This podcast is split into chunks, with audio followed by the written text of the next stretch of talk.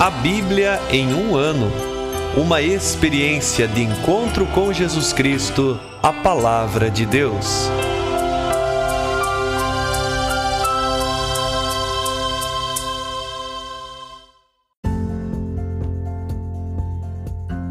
Olá, eu sou Alesiandro, seminarista da Diocese de Ponta Grossa, Paraná. Você está ouvindo o podcast A Bíblia em um ano Usando um plano de leitura cronológico, vamos ler a Bíblia inteira em 365 dias, descobrindo como a história da salvação se desdobra e se atualiza em nossas próprias vidas e na vida da Igreja. Estamos usando a Bíblia Católica com a tradução oficial da Conferência Nacional dos Bispos do Brasil. Você pode baixar o plano de leitura completo por meio de um link que você encontra na página do Instagram a em um ano ou do facebook.com barra seminariopg. Inscreva-se nesse podcast por meio da plataforma que preferir para receber as notificações diárias dos novos episódios.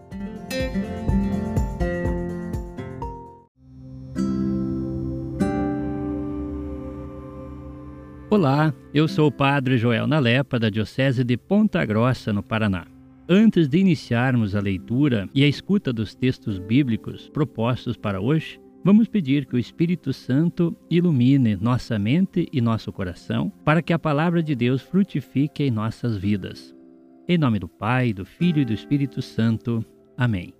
Vindo Espírito Santo, enchei os corações dos vossos fiéis e acendei neles o fogo do vosso amor.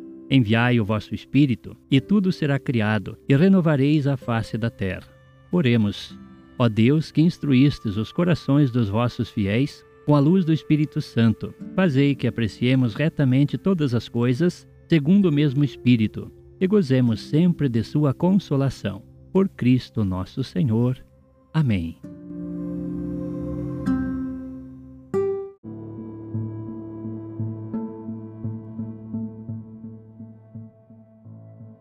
Hoje é o dia 282 do nosso podcast e nós começaremos a ler o livro de Primeiros Macabeus, lendo o capítulo 1. Também começaremos a ler o livro de Sirácida, lendo os capítulos do primeiro ao terceiro, e também leremos o livro de Provérbios, capítulo 21, versículos do 29 ao 31.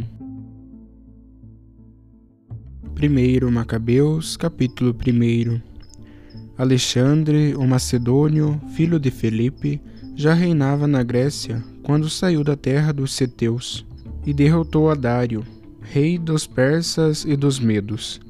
Travou numerosas batalhas, conquistou muitas fortalezas e matou os reis da terra. Chegou até os confins do mundo e apoderou-se dos despojos de uma multidão de nações a terra emudeceu diante dele. Seu coração se exaltou e ele se ensoberbeceu. Mobilizou um exército poderosíssimo e subjugou os territórios e os soberanos das nações, obrigando-os a lhe pagarem tributo. Certo dia ficou doente e percebeu que ia morrer. Chamou seus altos oficiais, que tinham sido seus companheiros desde a juventude e ainda em vida repartiu entre eles o reino. Alexandre reinou durante doze anos e morreu. Seus oficiais assumiram o poder, cada um no seu lugar. Após a morte dele, todos cingiram o diadema e depois deles os seus filhos por muitos anos. E os males se multiplicaram na terra.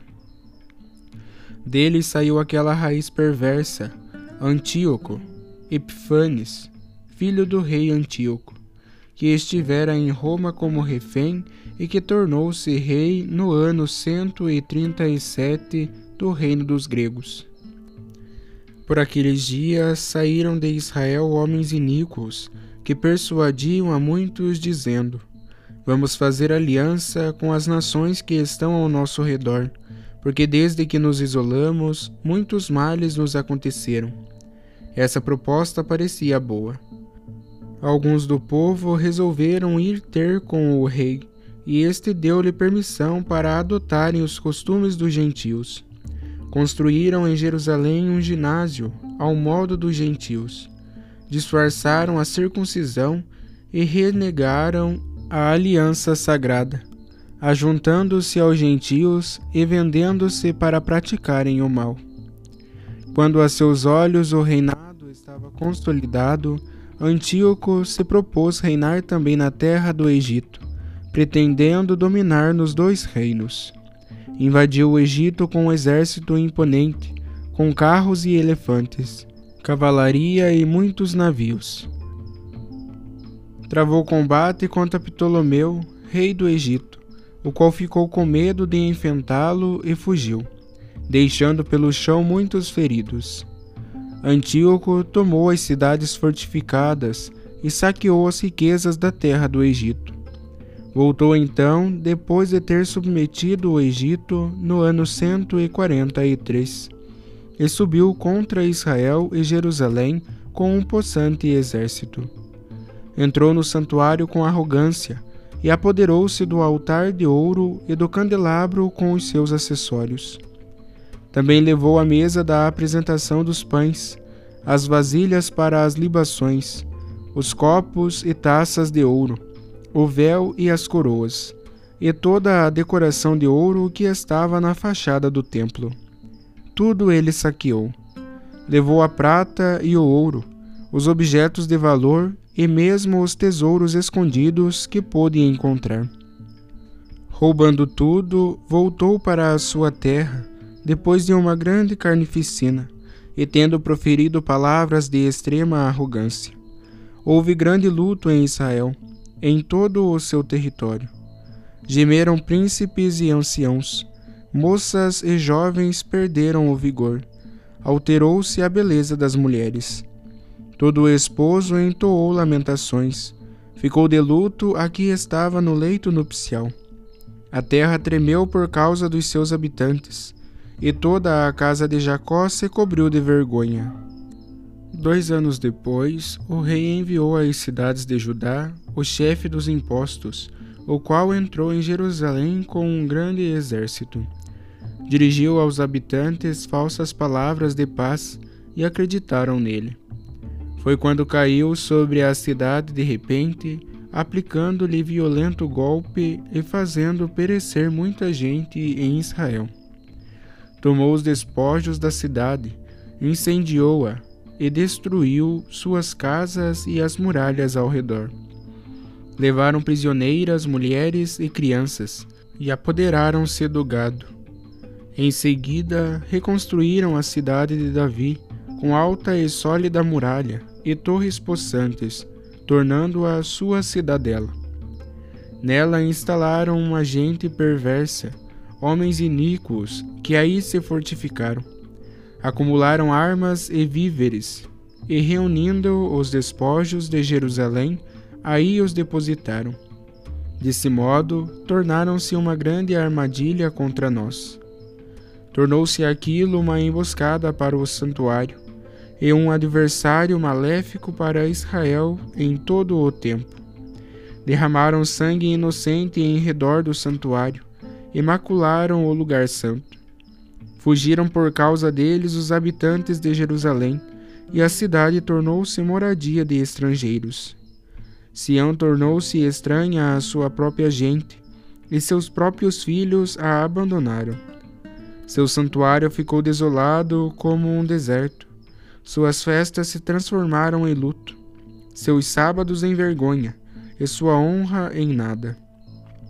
Como fora grande a sua glória, multiplicou-se a sua ignomínia, e a sua exaltação se converteu em luto. O rei Antíoco mandou por escrito a todo o seu reino que todos formassem um só povo, e cada um renunciasse à sua própria lei. Todas as nações se acomodaram à palavra do rei Antíoco, e muitos de Israel consentiram na religião dele, começando a sacrificar aos ídolos e a profanar o sábado. Além disso, o rei mandou decretos por meio de mensageiros a Jerusalém e às cidades de Judá, para que adotassem as leis das nações da terra. Ficavam proibidos os holocaustos, sacrifícios e expiações no templo de Deus, e deviam profanar os sábados e as festas, e macular o santuário e as pessoas consagradas. Por outro lado, deviam levantar altares e templos e ídolos, e imolar porcos e outros animais impuros. Deviam também deixar seus filhos incircuncisos e profaná-los com todo tipo de impureza e contaminação, de modo que viessem a se esquecer da lei e a mudar todas as observâncias. E todo aquele que não agisse de acordo com a palavra do rei Antíoco seria morto. Foi nesses termos que ele escreveu a todo o seu reino. Nomeou inspetores para todo o povo e ordenou às cidades de Judá que, uma após outra, oferecessem sacrifícios. Muitos do povo se uniram a eles, todos os que haviam abandonado a lei do Senhor e praticaram o mal na terra. Assim obrigaram Israel a se esconder e a permanecer em lugares de refúgio. No dia 15 do mês de Casleu, do ano 145, Antíoco levantou sobre o altar dos holocaustos a abominação desoladora. Também pelas cidades de Judá ao derredor ergueram-se altares e queimavam incenso diante das portas das casas e nas ruas. Os livros da lei que fossem descobertos, eles os rasgavam e lançavam ao fogo. Onde quer que fosse encontrado um livro da aliança, numa casa, ou se alguém estivesse seguindo a lei, o decreto do rei condenava-o à morte. Como tivessem o poder, infligiam isto a Israel, a todos os que fossem descobertos, mês por mês, nas várias cidades. No dia 25 de cada mês, ofereciam sacrifícios no altar que fora erguido sobre o altar dos holocaustos. As mulheres que haviam circuncidado seus filhos eram punidas de morte, segundo o decreto, sendo seus filhinhos estrangulados, as casas destruídas, e mortos também os que haviam praticado a circuncisão. Todavia, muitos em Israel permaneceram firmes, decididos intimamente a não comerem nada impuro. Preferiam morrer a se contaminar com esses alimentos profanando a aliança sagrada. De fato, muitos morreram. Assim, ira terrível desencadeou-se sobre Israel.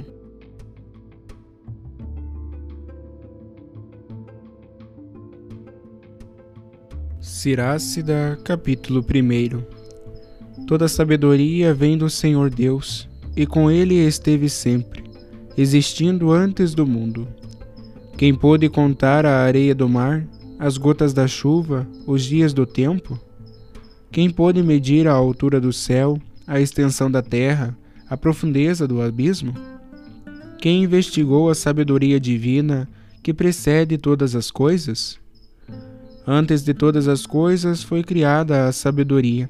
A inteligência prudente existe desde a eternidade. Fonte da sabedoria é a palavra de Deus nas alturas e o acesso a ela são os mandamentos eternos. A quem foi revelada a raiz da sabedoria, e suas sutilezas, quem as conheceu? E a ciência da sabedoria, a quem foi revelada e manifestada? Quem compreendeu sua grande experiência? Só um é o Altíssimo, Criador onipotente, Rei poderoso e a quem muito se deve temer assentado em seu trono e dominando tudo. Deus. Ele é quem a criou com seu Santo Espírito. Ele a viu, a enumerou e mediu. Ele a derramou sobre todas as suas obras e sobre cada ser humano, segundo sua bondade. Ele a concede àqueles que o amam. O temor do Senhor é glória e honra, alegria e coroa de exultação. O temor do Senhor alegra o coração, dá contentamento, gozo e vida longa. Para quem teme o Senhor, tudo acabará bem, e será abençoado no dia de sua morte. O amor de Deus é sabedoria, digna de honra. A aqueles aos quais se manifesta, Deus a distribuirá, para que o vejam e proclamem suas grandes obras. Princípio da sabedoria é o temor do Senhor. Para os fiéis, ela foi criada com eles no seio materno. Entre os discípulos da verdade foi firmada desde sempre, e a seus descendentes é confiada. O temor do Senhor é o conhecimento iluminado pela piedade. A piedade guarda e justifica o coração, ele traz alegria e gozo. Plenitude da sabedoria é temer a Deus, com seus frutos ela inebria os fiéis. De coisas preciosas enche toda a sua casa, e de tesouros os seus celeiros. Coroa da sabedoria é o temor do Senhor, que faz florir a paz e o fruto da salvação. Uma e outro, porém, são dons de Deus. A sabedoria derrama como chuva a ciência e a inteligência prudente, e aumenta a glória dos que a possuem. Raiz da sabedoria é temer o Senhor, e seus ramos são duradouros. Nos tesouros da sabedoria estão a inteligência e o conhecimento iluminado pela piedade. Para os pecadores, porém, a sabedoria é execração. O temor do Senhor repele o pecado, quando presente afasta toda a ira. Quem não tiver o temor não poderá justificar-se. A sua irritação sem controle vai levá-lo à ruína. Quem é paciente resistirá até o momento oportuno. Depois a alegria lhe será restituída. Quem tem bom senso reterá as palavras até o momento oportuno, e os lábios de muitos proclamarão sua prudência. Entre os tesouros da sabedoria está uma parábola instrutiva. Para o pecador, porém, é uma execração oculto ao Deus. Filho, se desejas a sabedoria, pratica a justiça, e Deus as concederá pois sabedoria e instrução é o temor do Senhor, e o que lhe agrada é a fé e a mansidão. Não sejas rebelde ao temor do Senhor, e não te aproximes dele com o coração dividido. Não sejas hipócrita diante dos outros, e toma cuidado com os teus lábios. Não te exaltes a ti mesmo, para que não venhas a cair, e não atraias sobre ti a desonra pois o Senhor revelaria teus atos ocultos e te humilharia no meio da assembleia. Isto porque te aproximaste do temor do Senhor com malícia, estando teu coração cheio de falsidade e engano.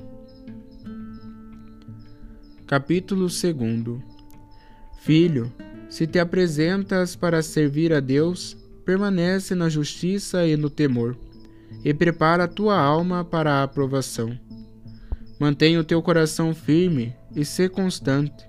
Inclina teu ouvido e acolhe as palavras inteligentes, e não te afobes no tempo da contrariedade. Suporta as demoras de Deus, agarra-te a Ele e não o largues, para que sejas sábio em teus caminhos. Tudo o que te acontecer, aceita-o e sê constante na dor.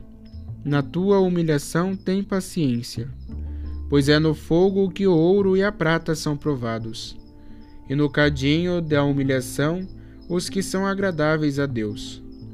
Crê em Deus e Ele cuidará de ti. Espera nele e dirigirá os teus caminhos.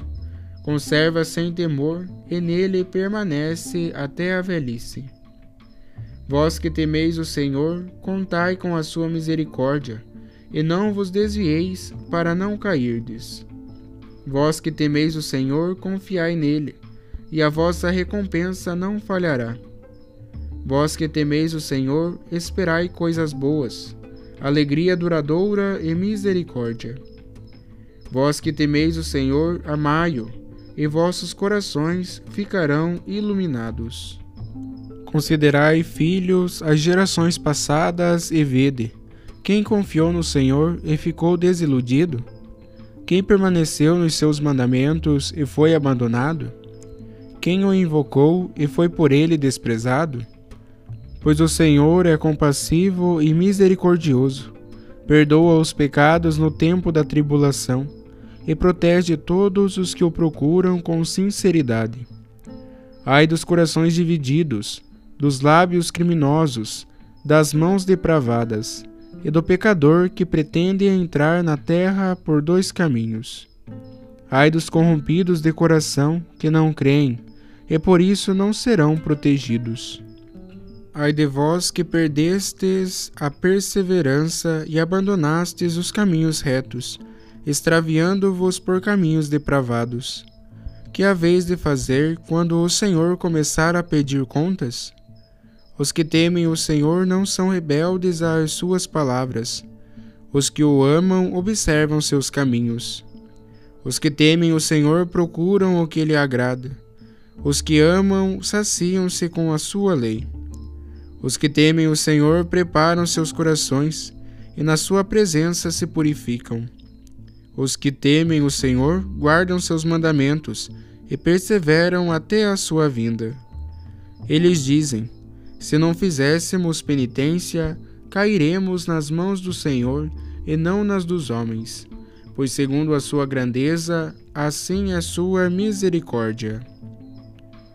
Capítulo 3 Os filhos da sabedoria são uma assembléia de justos, e a sua comunidade é marcada pela obediência e o amor. Ouvi, ó filhos, a advertência de um pai, e procedei de tal modo que sejais salvos. Deus honra o pai nos filhos, e confirma sobre eles a autoridade da mãe. Quem honra seu pai intercederá pelos pecados, evitará cair neles e será ouvido na oração cotidiana. Quem respeita sua mãe é como alguém que ajunta tesouros quem honra seu pai terá alegria em seus próprios filhos, e no dia em que orar será atendido. Quem honra seu pai terá vida longa, e quem obedece ao pai é o consolo da mãe. Quem teme o Senhor honra seus pais, e como aos senhores servirá os que o geraram. Com obras e palavras honra teu pai, para que dele venha sobre ti a bênção. A benção do pai consolida a casa dos filhos, mas a maldição da mãe destrói até os alicerces. Não te glories da injúria sofrida por teu pai, pois não é glória para ti a sua afronta. A glória de cada um vem da honra de seu pai, e é uma desonra para o filho a mãe desprezada. Filho, ampara a velhice de teu pai, e não lhe causes desgosto enquanto vive. Mesmo que esteja perdendo a lucidez, sê tolerante com ele, e não o humilhes em nenhum dos dias de tua vida. A ajuda prestada a teu pai não será esquecida, mas será plantada em lugar dos teus pecados. E contada como justiça para ti, no dia da aflição serás lembrado, e teus pecados se dissolverão como o gelo em dia de sol. Como é infame quem desampara seu pai, e é amaldiçoado por Deus quem exaspera a sua mãe.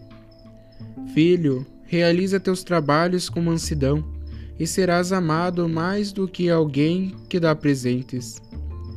Na medida em que fores grande, humilha-te em tudo, e assim encontrarás graça diante de Deus. Muitos são altaneiros e ilustres, mas é aos humildes que ele revela seus mistérios. Pois grande é o poder só de Deus, e pelos humildes ele é honrado. Não procures o que é mais alto do que tu, nem investigues o que é mais forte. Pensa sempre no que Deus te ordenou, e não sejas curioso acerca de suas muitas obras, pois não precisas ver com teus olhos o que está escondido. Não te desdobres em perscrutar coisas supérfluas, pois já te foram mostradas muitas coisas que excedem a compreensão humana. A opinião própria já extraviou a muitos, e a falsa aparência enganou seus ensinamentos. Sem a pupila falta-te a luz, sem o conhecimento faltará a sabedoria. O coração obstinado findará na desgraça quem ama o perigo, nele perecerá. O coração que anda por dois caminhos não será bem-sucedido. Quem é depravado tropeçará neles.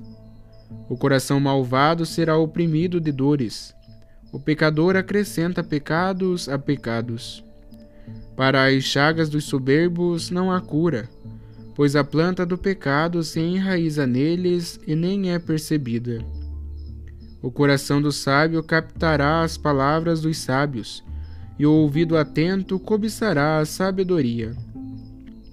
O coração sábio e inteligente se absterá dos pecados, e praticando a justiça terá bom êxito. A água apaga o fogo crepitante, assim a esmola expia os pecados. Deus está sempre observando quem presta um favor. Dele se lembra no futuro, e no momento da queda ele encontra apoio.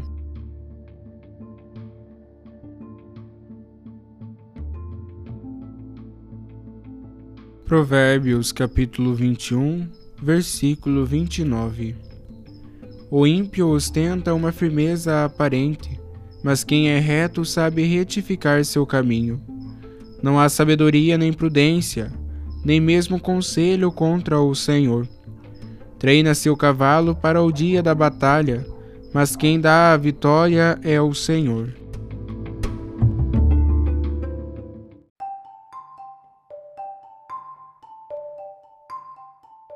Olá, sou o Padre Jaime Roça, da Diocese de Ponta Grossa, no Paraná. A partir de hoje, nós nos encontramos para refletir sobre os textos da Bíblia que estão sendo lidos dentro da programação da Bíblia em um ano. Acabamos de ouvir a narração do primeiro capítulo do primeiro livro dos Macabeus, além de três capítulos do livro do Eclesiástico e alguns versículos do capítulo 21 do livro dos Provérbios. No trecho que ouvimos do primeiro livro dos Macabeus, percebemos que há uma referência a fatos históricos, como por exemplo a extensão do território dominado por Alexandre. Porém, além de relatar a extensão territorial, o texto referiu-se sobretudo ao poder político da época, quando, através da dominação, Houve também a tentativa de unificar todos os povos que estavam sujeitos a um único poder. Houve, portanto, a tentativa de se estabelecer em todo o território os costumes e as práticas religiosas próprias dos pagãos. Além disso, houve o saque no Templo de Jerusalém, quando todos os objetos sagrados utilizados para o culto foram retirados dali por ordem do rei.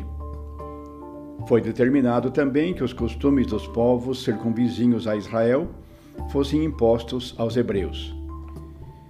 Além disso, tendo invadido o templo, Antíoco, o soberano da época, levantou sobre o altar dos holocaustos a chamada abominação desoladora, isto é, a profanação do altar onde eram oferecidos os sacrifícios. Diante de tudo isso, se por acaso alguém se recusasse em aceitar essas novas práticas, era morto. Assim, dentre o povo de Israel, alguns que quiseram permanecer firmes ao compromisso assumido com Deus através da aliança, sofreram as consequências de sua fidelidade. Preferiram morrer do que trair a própria fé. Estavam convencidos de que era necessário estar preparados para a provação justamente pelo fato de reconhecer a superioridade e a soberania de Deus diante de qualquer entidade que quisesse ocupar o lugar dele. Nesta linha de pensamento, no trecho do livro do, Eclesiástico que lemos, há um convite à confiança, quando se afirma: Filho, se te apresentas para servir a Deus, permanece na justiça e no temor. Crê em Deus, isto é, confia nele, e ele cuidará de ti. Esse é o apelo que se faz no sentido de entregar-se totalmente a Deus, nosso bem absoluto. Por isso, a mensagem que nos é dirigida no dia de hoje é um convite à fidelidade na obediência. Vós que temeis o Senhor, confiai nele, e a vossa recompensa não falhará. É necessário permanecer firme, mesmo diante das provações e até mesmo diante das demoras de Deus. Ai dos que perderam a, perseverança, abandonando os caminhos retos, extraviando-se por caminhos depravados. Por isso, somos convidados a voltar o nosso olhar para aquele que se manteve fiel, mesmo sofrendo por causa de sua fidelidade. É no Cristo que nós buscamos a inspiração para nossa resposta de compromisso diante de Deus. Que Maria, a mãe de Jesus, nos ensine a permanecermos atentos aos apelos de Deus e fiéis na resposta de amor. Que Deus, que é Pai, Filho e Espírito Santo, nos abençoe no dia de hoje. Amém.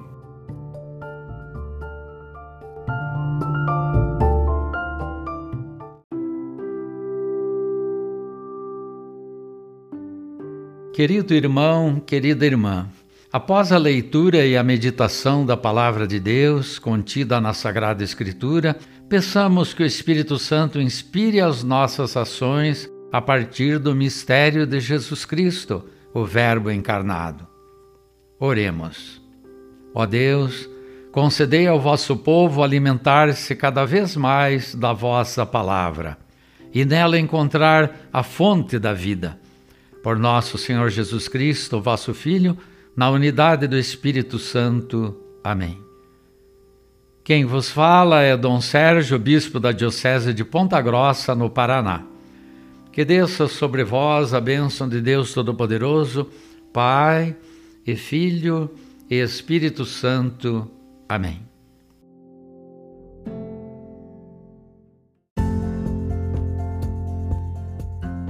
Você acaba de ouvir mais um episódio do podcast A Bíblia em um Ano. Continue nesse bom propósito de ouvir, ler e praticar a palavra de Deus. Rezemos por todos que estão fazendo este caminho de leitura da Bíblia. Procure também participar da sua comunidade.